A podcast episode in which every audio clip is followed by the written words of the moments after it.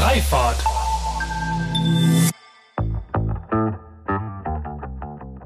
And this is the, the highest benefit for, uh, I would say, enabling uh, mobility as a service. It's really trying to democratize the process and really allowing for the broadest uh, comparison for uh, shared mobility to serve as that uh, nudge for people out of their own um, private automobiles. Willkommen zu einer neuen Folge von Freifahrt, dem Interview-Podcast für eine neue und zukunftsfähige Mobilitätskultur. Mein Name ist Sebastian Hofer und hier frage ich mich und meine GesprächspartnerInnen sinnbildlich jede Woche wieder, weshalb es in Holland und Dänemark eigentlich selbstverständlich ist, mit einem Lastenfahrrad unterwegs zu sein und wir hierzulande immer noch kostenlosen Parkraum als Grundrecht verstehen. Mit euch zusammen möchte ich unser aktuelles Verständnis von Mobilität auflösen und an einer wünschenswerten Zukunft unserer Fortbewegung basteln. Von Mikromobilität bis zum Hyperloop. Und deshalb spreche ich mit allerlei klugen Köpfen, die uns auf neue Gedanken und Wege bringen wollen.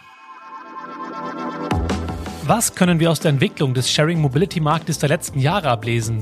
Welchen Effekt hatte und hat Corona voraussichtlich bald wieder auf verschiedene Mobilitätsangebote? Und wie trägt das Konzept eines sogenannten Open Marketplace dazu bei, den heiligen Software-Gral namens Mobility as a Service endlich zu finden?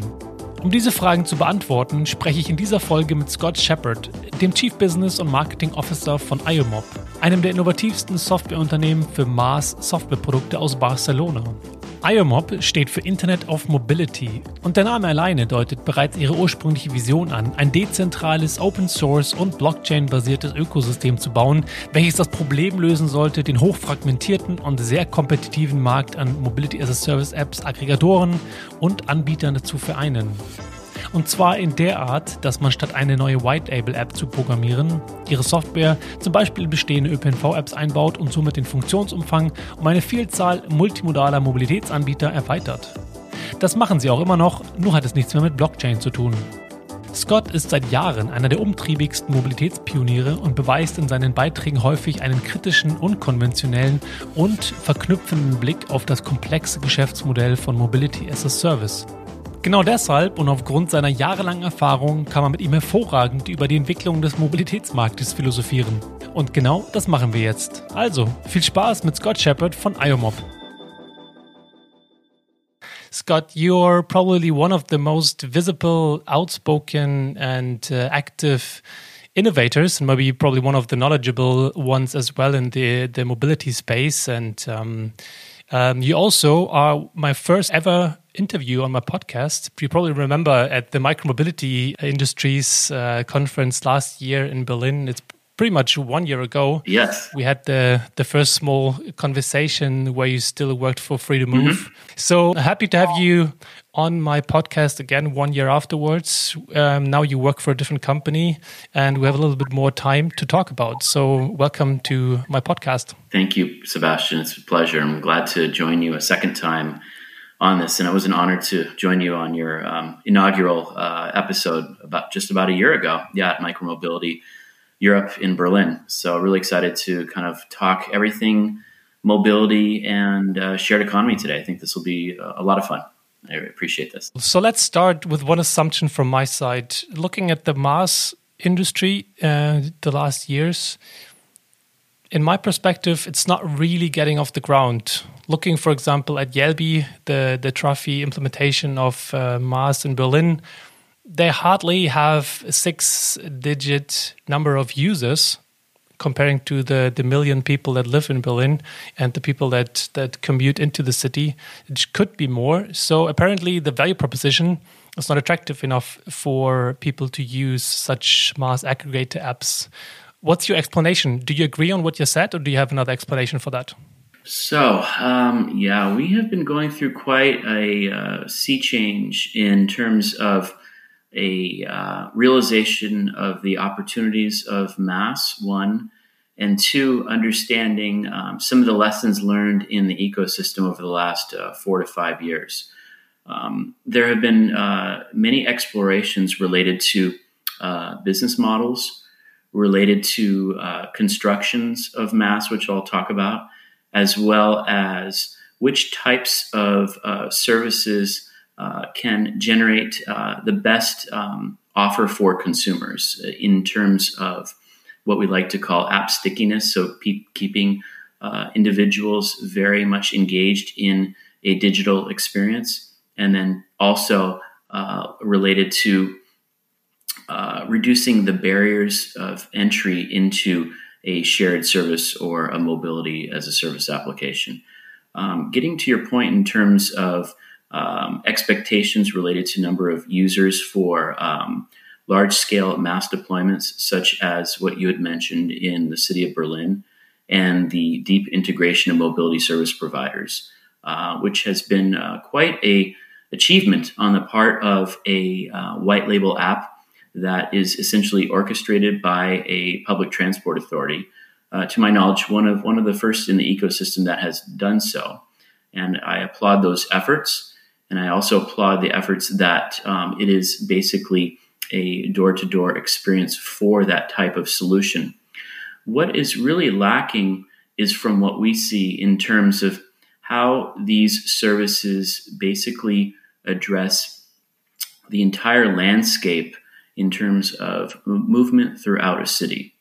And I think that we are still in the infancy in terms of how we can uh, basically capture the supply of mobility providers in an urban setting, and then two, basically offer those into a, a platform that allows for uh, comparison, uh, choice, and uh, availability. So it's a supply and demand question. And I think that um, the low, lower than expected number of uh, users uh, either one time or uh, return users, speaks to that uh, gap in uh, supply and demand related to the mobility as a service offer. It is not an easy task to, um, to achieve. And I would say many of the different uh, operators in the ecosystem, whether it be um, Trafi developing the Jelbi app or different offers, have quite a challenge in front of them in terms of basically demonstrating that um, I would say use case that is being um, I would say advertised uh, to consumers, which is full supply, full supply, door to door availability, and full uh, uh, full set of feature functions that allow a consumer to basically interact with one application and again reduce that friction in terms of wait times and in terms of being able to match or mismatch technologies. Um, so that's just setting the stage for why uh, the expectations have not realized, shall we say, the marketing, the communications, or dare I say, the hype of MaaS up until now in 2020. Mm, looking at the evolving mobility industry during the last years and yeah, maybe the last decade, what kind of change and transformation did you observe for for the different modes like car sharing, micromobility, or even ride hailing? Given that you are closely monitoring this for quite some time now, and um, since I know that you're thinking about this a lot, how did COVID nineteen influence the mobility landscape during the last months? Well, um, we have a couple things going on right now. We have uh, growth or change in user adoption, and then we have, uh, I would say, a transformation between modes that is evolving as well too. And I think this would probably be best to frame in terms of um, the current environment that we are all uh, experiencing right now, the global pandemic and COVID nineteen. And that is only accelerating some of the rapid changes in uh, the mobility ecosystem uh, for the sharing economy, um, if we want to call it MaaS or another type of application um, related to the uh, demand for, um, I would say, individual modes of shared mobility, so mobility service providers. Uh, and maybe we could segment those out for a moment and then talk about how COVID 19 is perhaps affecting a shift in individual mode. So, um, what we have been seeing, um, and I will kind of look quickly at the North American market versus the European market and then talk about the different modes. up until um, I would say um, the advent of the global pandemic in March of this year, 2020, we'd already started witnessing amongst um, several of the large scale MSP providers, uh, more so in the uh, car share uh, industry um, in North America, uh, not necessarily a decline, but perhaps a, uh, a mismatch in utilization of supply versus demand in many different uh, North American cities for specifically for car sharing. And a lot of the investments on the part of um, multinational uh, automakers, OEMs, started uh, basically um, re- shifting their resources out of the North American market, specifically to car share, because the demand was not matching uh, what they had initially project- projected for the shared economy. And the car share industry was such that um, the supply of the individual vehicles, whether they be free floating car share or station based, um, typically work in higher density population centers with um, a rich uh, public transport network. However, the uh, specific cities where uh, these programs were piloted or launched uh, did not uh, meet that specific demand. So that was, I would say, kind of a trend. Number one was uh, I would say, a miscalculation of demand on the car share side in the United States, um, which we also saw some interesting trends in Europe too, um, in several of the car share providers basically shifting their uh, fleets and their services between uh, European cities. We saw a bit of a transformation in the Iberian market for car share providers more into uh, Central and Northern Europe, I would say in 2019 or early 2020. This all leads up into the global pandemic.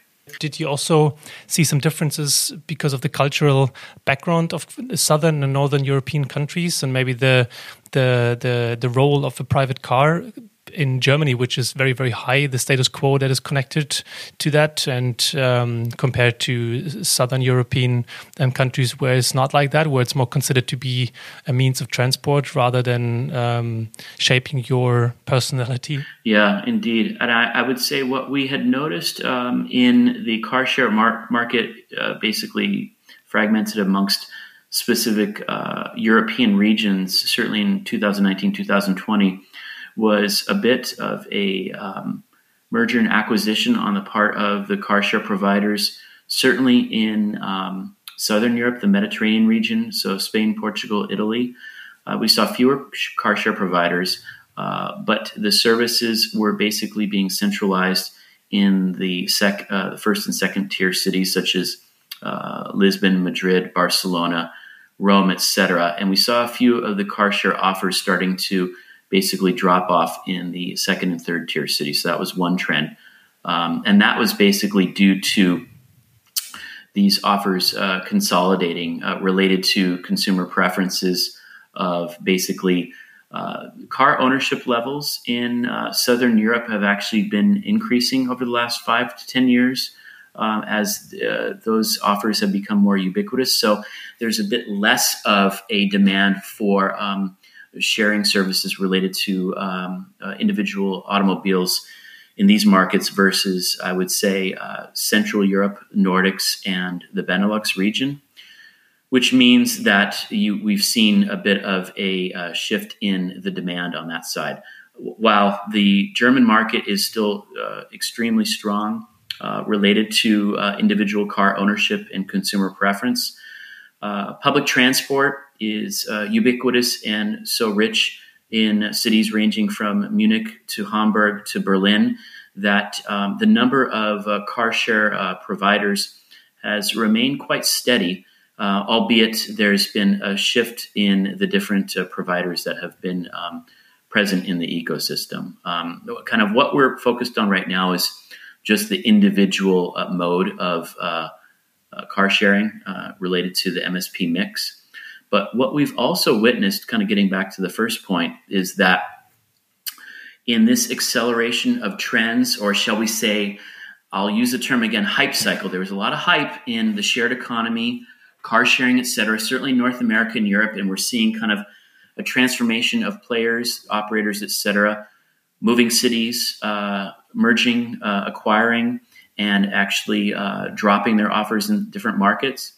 Uh, the mix of different uh, modes of shared mobility, whether it be bike share, whether it be e scooters, as well as ride share, has also been going through an interesting transformation too. Um, sh- shall we speak about that um, in a bit more detail? Now? Absolutely, yeah. Please go ahead. Let's go through each one by one. Okay, so let's, let's talk about um, kick scooters, e scooters, etc.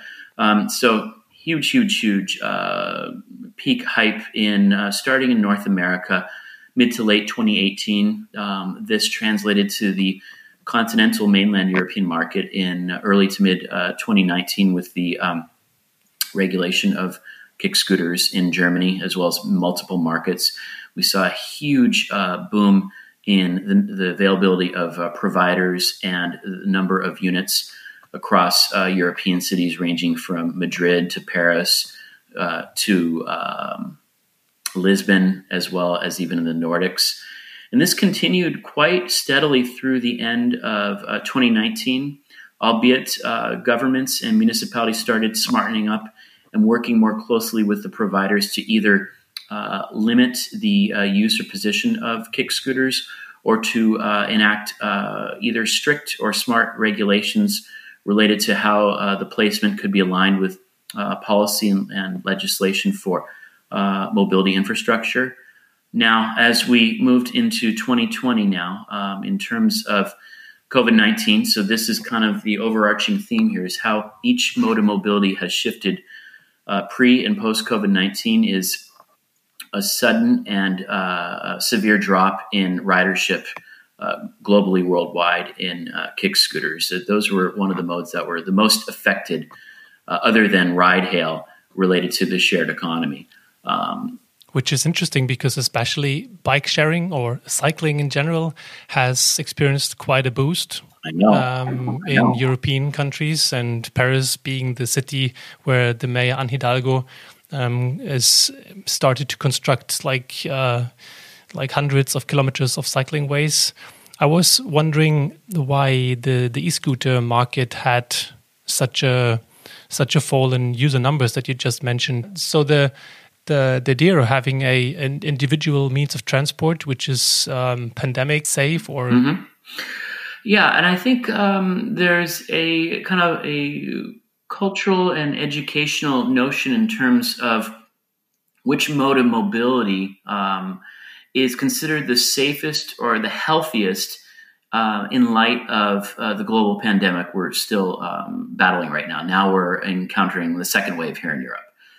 So I believe that this is just my personal kind of uh, take on this is active transportation is can be perceived as uh, the healthiest personally and uh, socially. This complies with social distancing, I would say, uh, regulations as well as, uh, I would say, public health.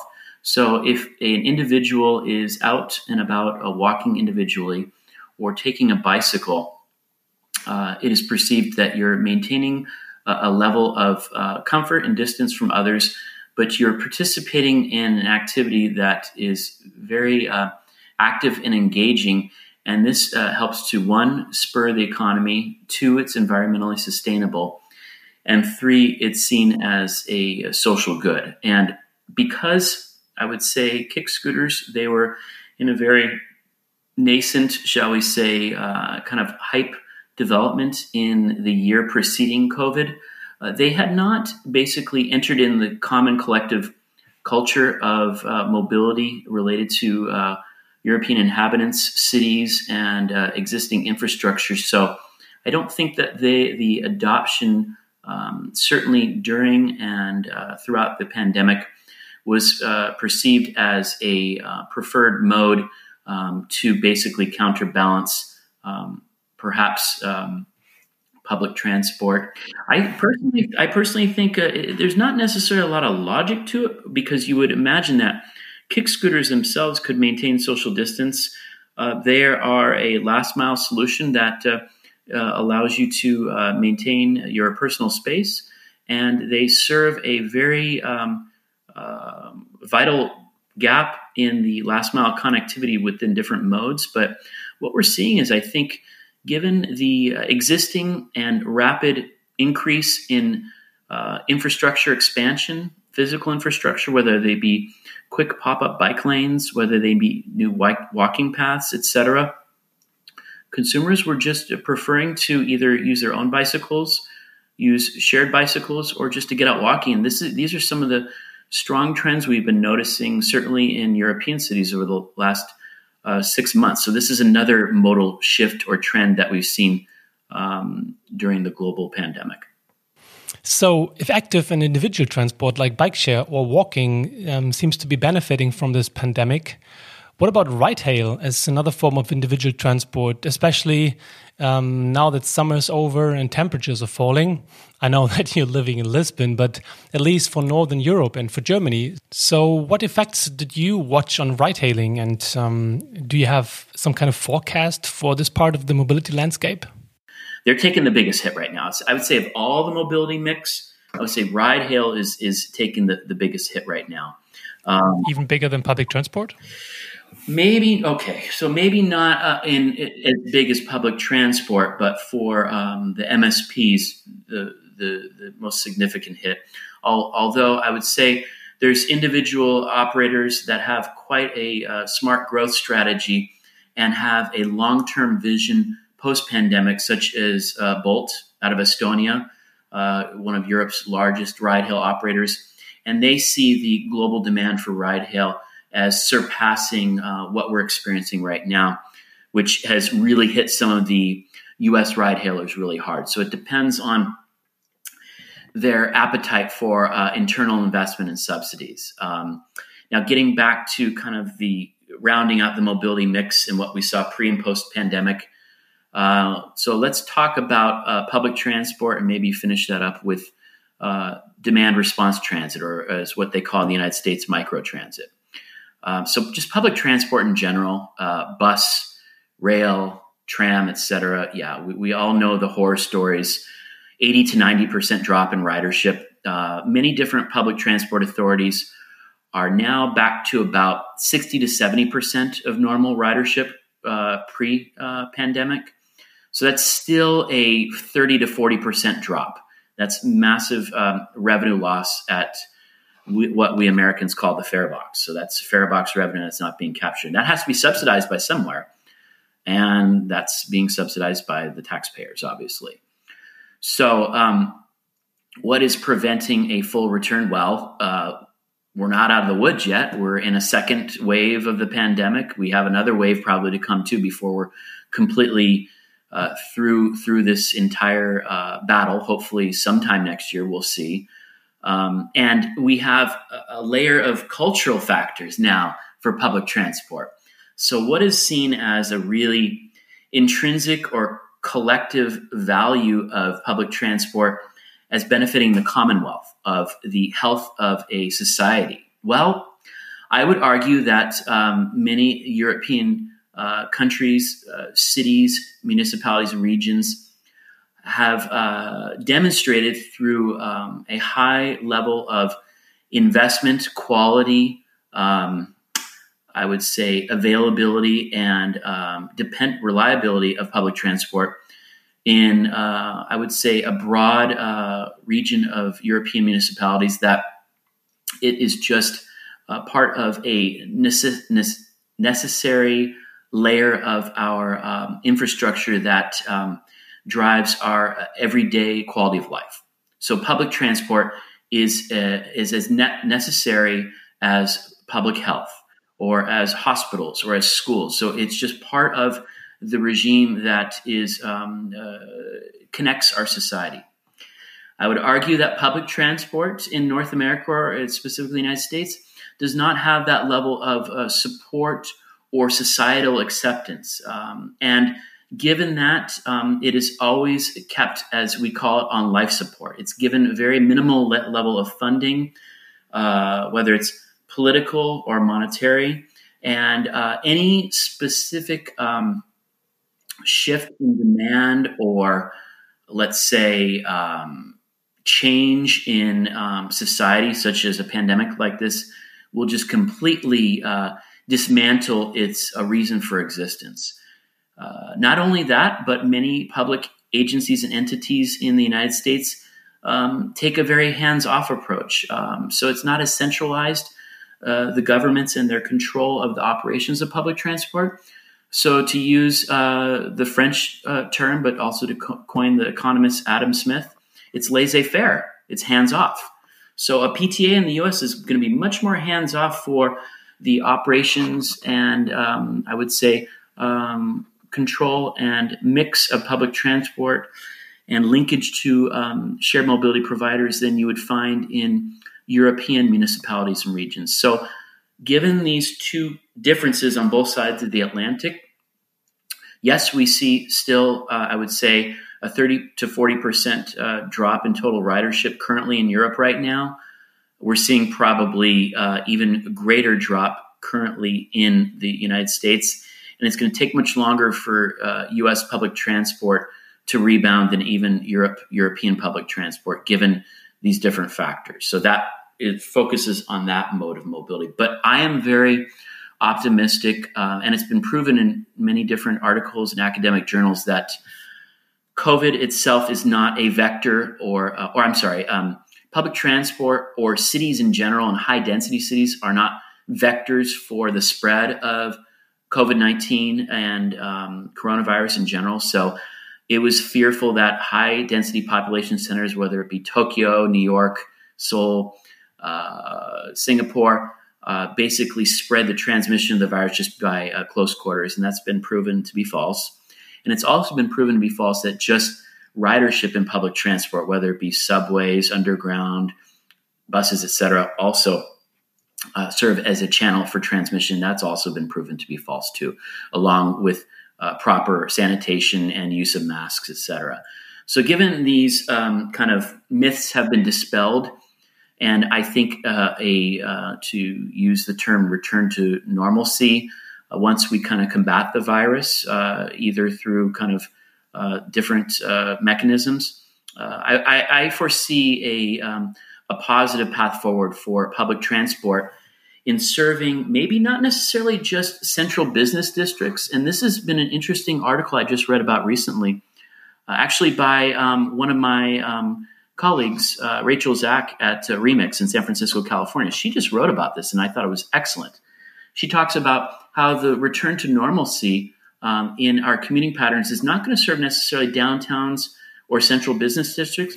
It's going to be much more neighborhood based. So a lot of the commuting patterns, whether it be public transport as the backbone, complemented by shared mobility, is going to be polycentric and neighborhood to neighborhood. And I think that's uh, genius, uh, an idea because really this is a much more sustainable form of, um, I would say, urbanization as we move into as we continue in the 21st century. It's not quite as binary where everyone in a peak travel pattern you know, 6 to 9 a.m., rushes into the center of the city, and then departs in the evening period. So you have two peaks. You have multiple peaks, multiple areas, and it's a much more sustainable uh, movement of people and goods throughout uh, urbanized uh, regions. And I see that as actually a very positive outcome. And public transport can still serve as the backbone, hopefully, certainly in European cities, to uh, support that type of movement complemented with the mobility service modes that we had just talked about uh, previously on this podcast. And it works well with the 15 minute city of uh, Paris and the concept of Professor Carlos Moreno, yes. who who thought about this, or the, the neighborhood idea that you you have most of the um, the daily needs in walking distance. Absolutely, that's also something that I am envisioning, and I'm hoping that this is um, some kind of outcome of this pandemic. Very a positive, a very very positive outcome, definitely that which reduces traffic. And speaking of reducing traffic and also vehicles, I recently started to think about whether shared micromobility in the actually required ubiquitous manner is viable at all to serve the highly individual day to day needs that we all have. Where a private bike, for example, uh, seems to be the perfect product. And looking at myself, I hardly use shared micromobility services, at least in the city where I live. And It's only occasionally, and of course, it's much different in other cities. But I'm wondering if um, if the energy, the resources, the effort that's needed for operating each of these services will ever meet the demand of all the people out there using these services, especially in the future 15 minute city um, concept. So it feels like the big promise of providing a bicycle or an e scooter at any place, at any time, is just not realistic. And I'm and if I'm constantly disappointed because there's no no supply, I probably won't build up the trust as a user. So what is your take on this? Okay, so I think there's maybe two or three or four different scenarios we can kind of paint a picture.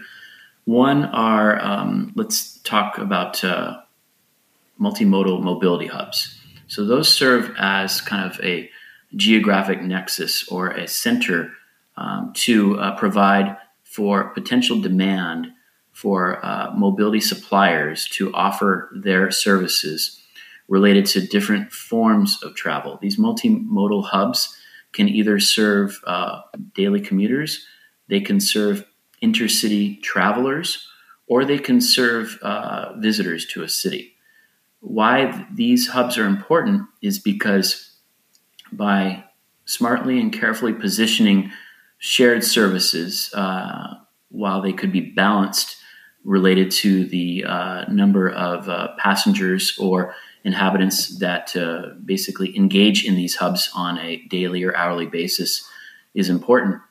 Uh, there's an opportunity for mobility service providers to basically commercially uh, profit and benefit and provide a valuable service to basically fill in those gaps. So I think mobility hubs are a very interesting opportunity that uh, these shared services, whether they be uh, pedal bikes, uh, electric bikes, e-scooters, etc., can still uh, basically uh, provide that gap for um, perhaps individual inhabitants, local inhabitants that already um, use their own personally owned um, bicycles or scooters. So that's one area.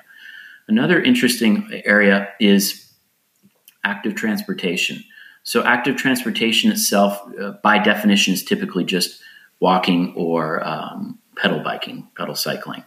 Um, not even it's not even electric biking because you're not using your muscles, you're not using your energy. It's not active. So, uh, well, at least a little bit for pedelecs. At least you have to use your muscles a little bit to to get the support for the bike. Yeah, yeah. It's, so it's the, it's the greenest. Um, so per se, does active transportation itself translate to a commercial and economic opportunity for the shared economy and mobility service providers per se itself um, quite limited, except for the pedal bike, either station based or uh, dockless uh, pedal uh, bike providers. So there's a limited market for that, and the um, uh, individually owned bicycles would take up uh, uh, a large um, share of that mode. So uh, I think that there is a, a, a limited opportunity in that scale. Um, what, what I would like to say on that front is, though, active transportation can still serve as a catalyst or door to these other services. So it's again the, the most simplified mode of mobility. So maybe in the 15 minute city, you engage in active transportation for your daily walk to the grocery store or uh, your uh, pedal bicycle trip to the park, etc., which is fine on a very routine basis, and you, you maintain ownership of your own bicycle. But this serves still as a uh, catalyst or template for when you're traveling to these mobility hubs, other cities, and these can basically, again, using nudge theory, introduce uh, individuals, travelers, as well as others into other shared services where you're not going to be traveling with your bicycle uh, from uh, Zurich to uh, Milan to Barcelona, etc., you're going to be basically trialing out different shared services in cities, which may or may not be similar to the 15 minute experience that you have in your home city. But again, it serves as the basis for the opportunity in terms of uh, having um, this uh, demand of customers, potential demand, uh, basically uh, utilize these types of uh, platforms. That's another area.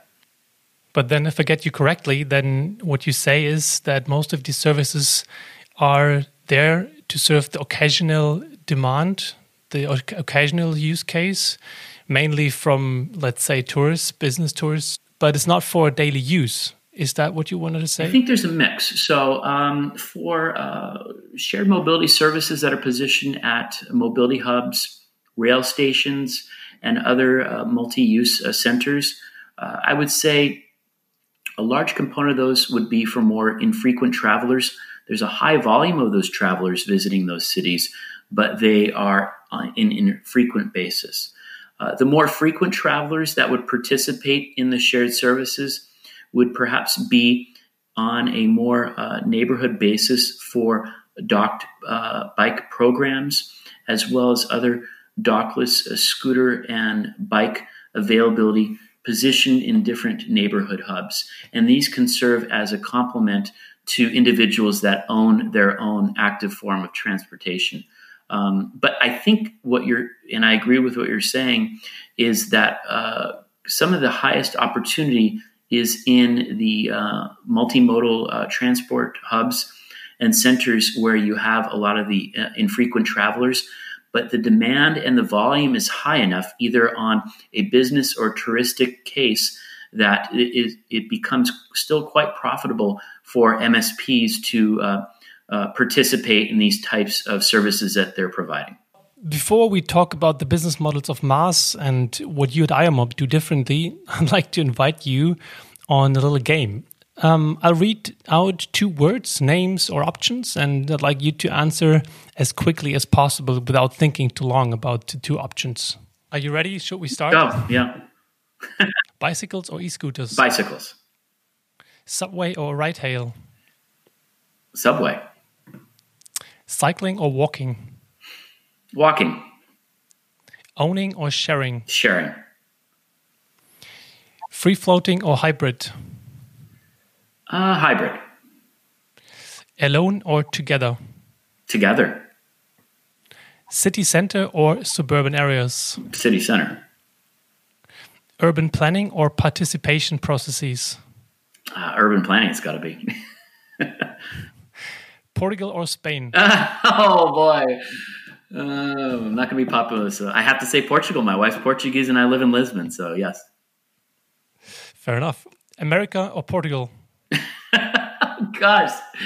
Uh, well, I live in Portugal now. Even though I'm an American, um, I still have to say Portugal. My my heart- America or Ch- America or China? Oh gosh. um, okay, fine. America. Pay as you go or bundling? What's that? Pay as you go or bundling? Uh, pay as you go, definitely. Free of charge or the good old 365 euro ticket from Vienna? Free of charge or what was that? The good old 365 euro ticket, the one euro ticket each day from Vienna. I would be free of charge. Anne Hidalgo or Sadiq Khan? Uh, what was the first one? Anne Hidalgo or Sadiq Khan? Ah, that's a good one. Um, I would say Sadiq Khan. Superblocks or Alfama? I gotta say Alfama. Prohibitions or rewards? What are rewards? Prohibitions. Oh, rewards. Open data or not? Ooh, that's tough do I have to answer one or the other, or can I say both? You have one joker to say skip the question. I better skip the question on that. All right, then the competition or tendering processes. Oh, competition, definitely. Sustainable or fast? Sustainable. Partner or customer? Partner. Joint venture or partner? Um, partner again. All right, that's it. Thank you. Love that actually. Um, why did you? Why do you think it's it's tough that you said open data or not? Uh, it's all because of the legal challenge happening in Los Angeles right now between uh, American Civil Liberties Union slash Uber uh, versus the City of Los Angeles Department of Transportation. I support and I oppose both sides. I think both sides are good and both sides are bad in terms of this battle for open uh, data related to the uh, mobility data specification standard, the agency API. Um, I think that um, it's really uh, circumspect why uh, perhaps Uber does not want to uh, share their data, yet they're being um, held up as a champion for personal data privacy, which I support. Yet, on the other hand, um, I understand uh, the city of Los Angeles's need to better uh, control and orchestrate uh, shared mobility data for uh, policy planning and uh, regulation of the uh, public right of way. But they have not made a good case in terms of why they need a real time positioning of e scooter and bike share data and how they're going to be using or protecting that data. So, it's a really strong argument or uh, disincentive on both sides, and I um, support on both sides support and oppose both sides equally. And uh, I'm just wondering where that uh, case is going to land because that's going to serve the basis for uh, case law in the United States for years to come in terms of data sharing for um, shared micromobility because there's no GDPR. If you had GDPR in place in, in the US right now, you would none of this would even be going to court. So I'd say having smart uh, data protection policies in place like the European Union has, if the United States already had that, then there would be complete transparency and you wouldn't have people going to um, uh, lawsuits uh, to, to gain clarity in terms of um, you know how, how these types of services need to be operated. And why did you pick the, the London mayor over the Paris mayor? Oh, I thought it was. Um, I'm sorry. I thought it was the uh, head of the uh, New York City uh, uh, Planning Commission, Janette Sadik-Khan. Oh, Sadiq Khan was the um, London mayor. Uh, then, I, if that was the case, I would choose Anne Hidalgo, definitely. I, I was okay. challenged by that because of her uh, support of the 15 minute city. So I need to change my answer.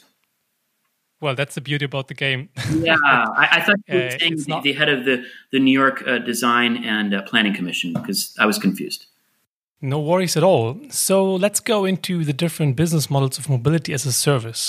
David Zipper, an author at the Bloomberg City Lab, um, wrote quite an interesting article about the the problems of mobility as a service um, business model. And um, I would like to talk with you a little bit about this because I know that you're quite knowledgeable about the idea of um, the business model behind um, mobility as a service, and also um, going into your the different take that you have on on uh, mobility as a service, not like not providing a white label MaaS app, but more providing the tech stack um, to um, to broaden the the, the scope of a legacy um, PT PTO application of uh, different regions. And um, maybe start off with the question what do you think are the the issues or the problems of the the regular MaaS business model based on on on collecting fees based on every um, right that people um, buy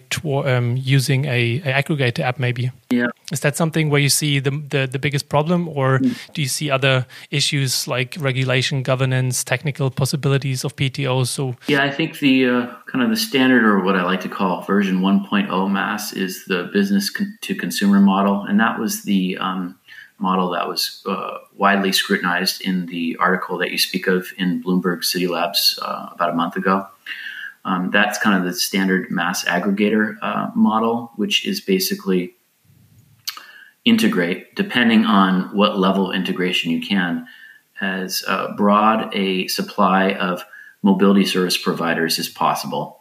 And then again, as you had mentioned, uh, collect the fees based upon a um, revenue split of either uh, bookings, transactions, etc. So it's it's a revenue share model. Um, this has not been proven, um, to, or this this has been proven to not be commercially viable across a wide variety of the MaaS operators over the last two to three to four years. Um, given um, the level of user acquisition uh, vis-a-vis marketing costs that are required to um, basically target uh, demand consumers to um, drive uh, levels of revenue that could sustain a service one is not is not sustainable. And two, um, the uh, commercial models that uh, MaaS providers have introduced by just collecting uh, these fees, but uh, not looking at uh, any other type of uh, opportunities, um, has basically been proven to be an area where the development and integration of the consumer offer is not necessarily uh, matching uh, what can be projected for um, uh, th- this demand in the ecosystem. So, uh, what I'm speaking about here is basically this type of, um, I would say, um, first level mobility as a service uh, business model, a business to consumer, is unfortunately just not profitable for the MaaS providers if they're solely reliant on um, a revenue share of uh, transactions. Um, the volumes are just not such that uh, they can um, uh, make this uh, balance balance off. So, what many of the uh, MaaS providers have been uh, focused on in a transformation, um, including Free to Move, the the firm that I represent, I'll talk about that in a moment, is a shift towards more um, intrinsic values of what type of service uh, mobile MaaS can offer society, uh, I would say uh, cities, as well as uh, governments. And what we're seeing right now is a quite a interesting shift away from B2C to we would call it uh, business to business, B2B to C, or business to government, B2G to C.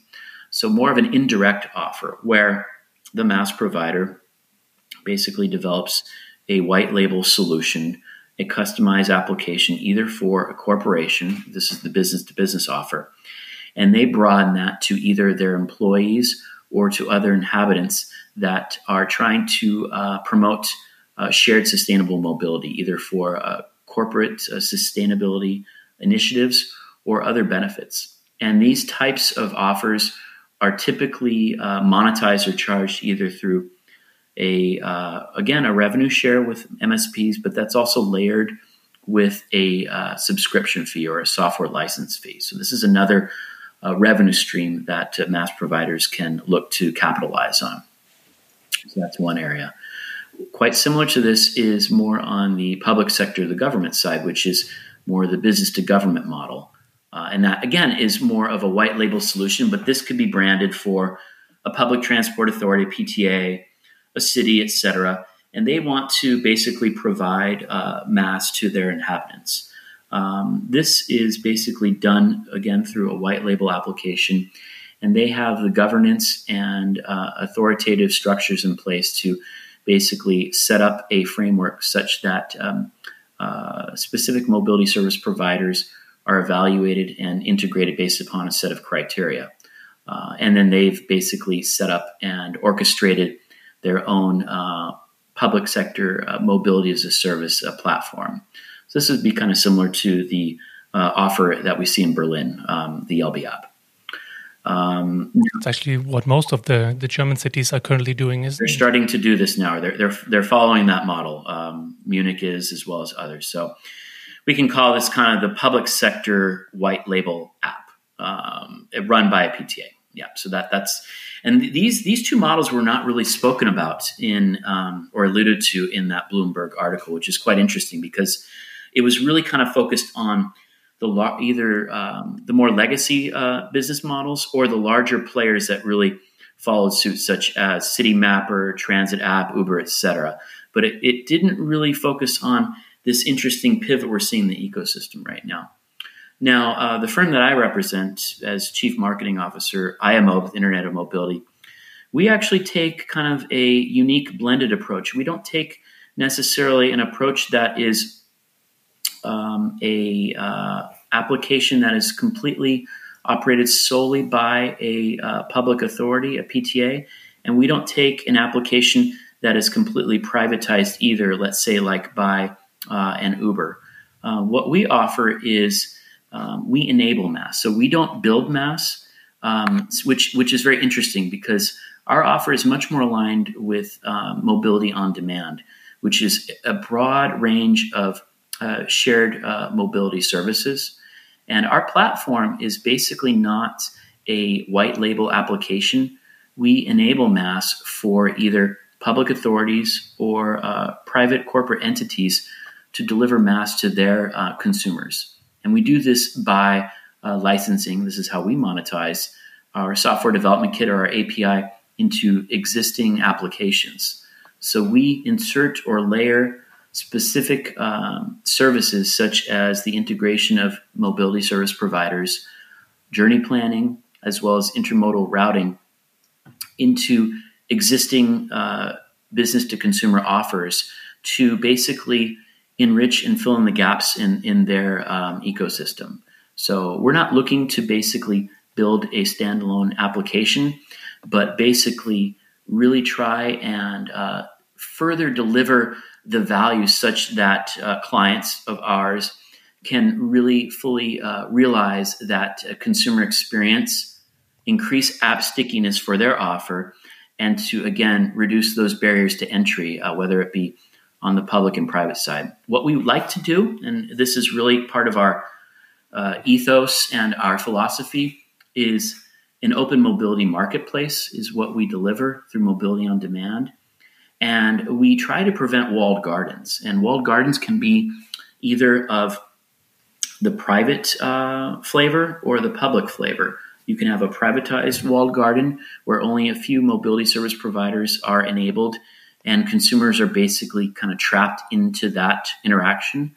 But you can also have a public sector walled garden too. I think we spoke about some of these instances as well, where a public authority basically retains complete full control and orchestration of, of the mobility services, which is fine, but it serves as a, a monopoly as well too.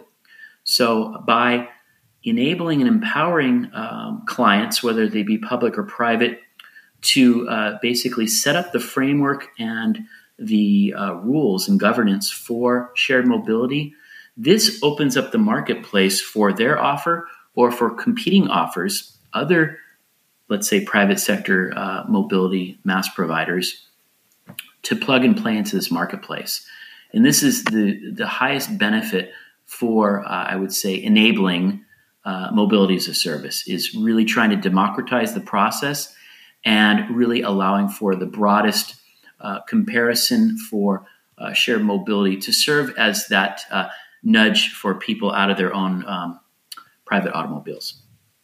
I first learned about IOMOB, um, the so-called Internet of Mobility, back at Hamburger Hochbahn. I was, I remember, I was intrigued by the idea because um, my understanding was that you are offering some kind of aggregated pool of mobility service providers that can be then integrated into each mobility app of um, a local public transport provider like um, Hamburger Hochbahn or the PTA, mm. HVV in each city of the world potentially, and then I like the idea that I would be able to use my local app in Hamburg and travel to Barcelona, for example, where you guys are based, and I could still use the same app and also um, exactly. mobility services that I am used to use and that are available in both cities, be it bike share or car share or ride hail.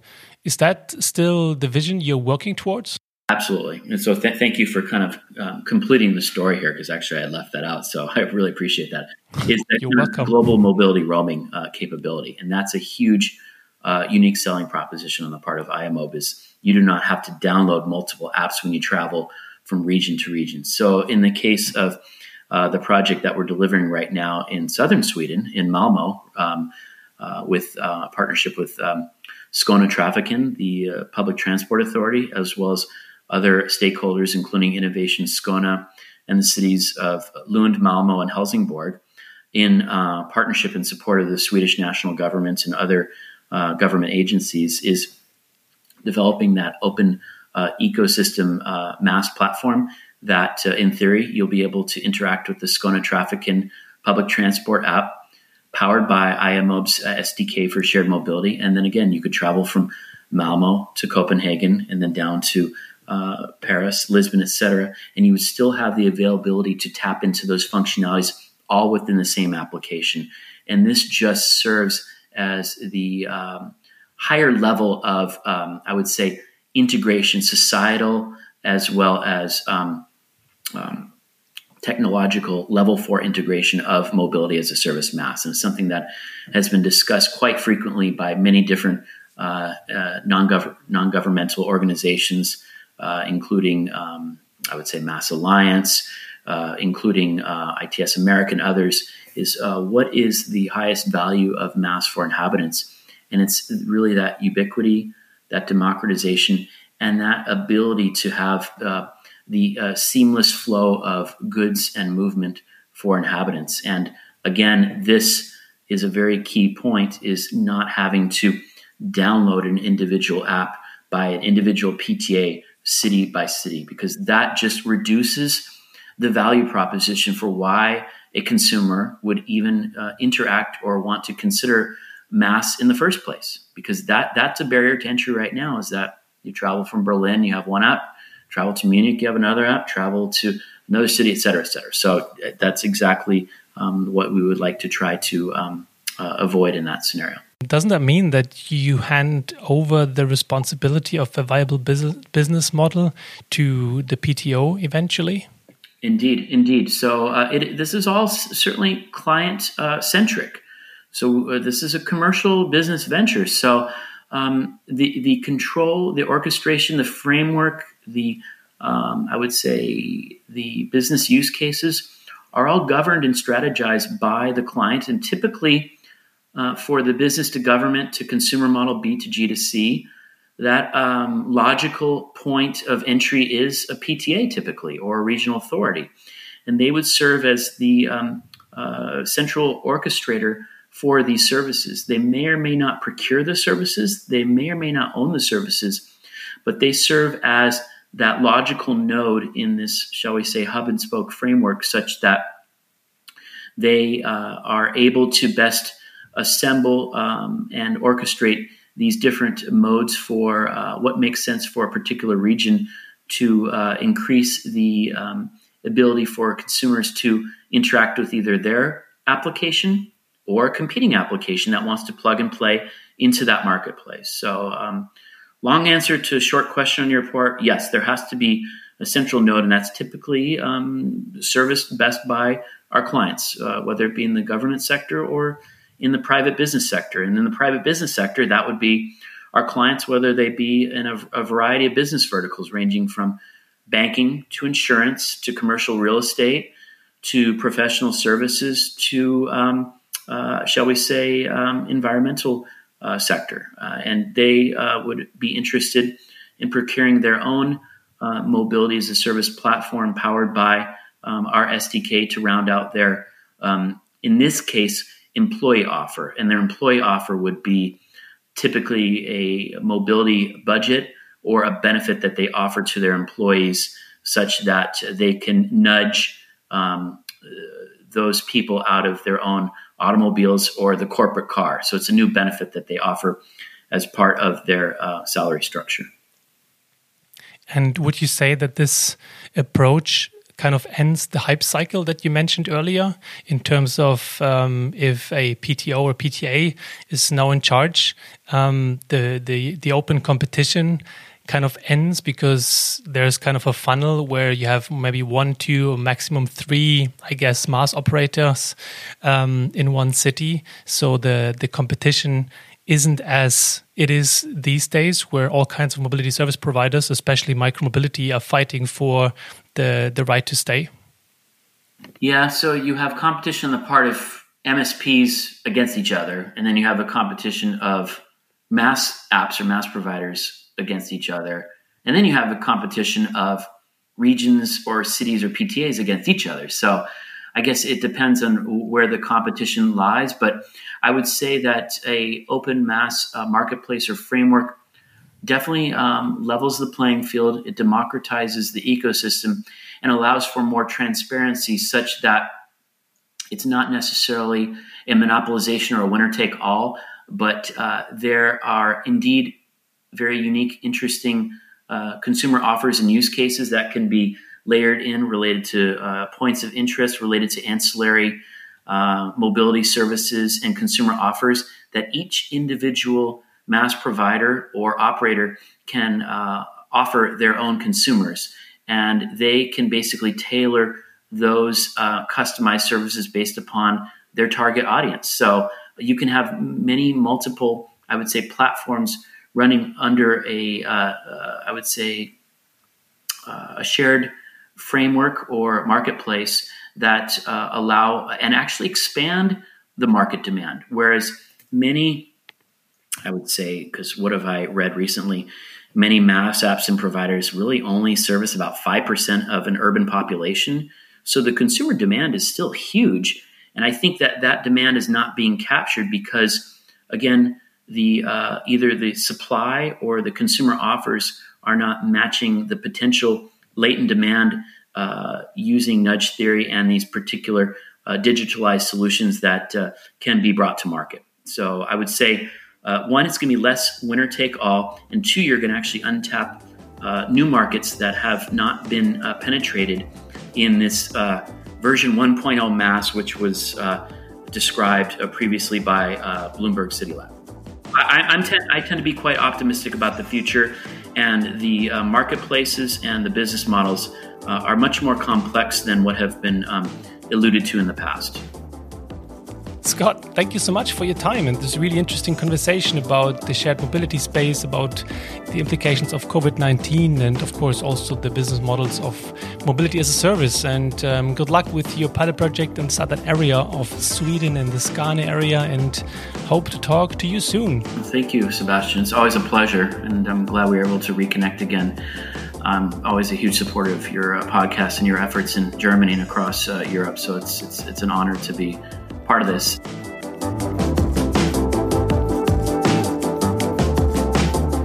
Vielen Dank fürs Zuhören. Und vor allem geht an euch nochmal ein großes, großes Dankeschön raus für die Treue, den Support und das Interesse an Freifahrt über das letzte Jahr.